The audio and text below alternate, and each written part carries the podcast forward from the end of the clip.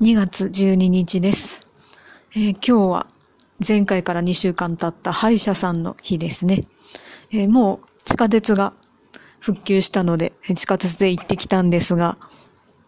えーまだまだ本数が、え元の本数まで戻りきれてなくて、そこに人が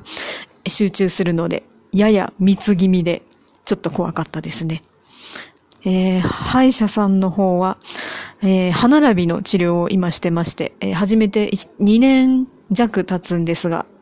えーついに一段落しそうということで、今日はとどめとばかりに、えーワイヤーを極太のものに交換されまして、えーいつも、もう、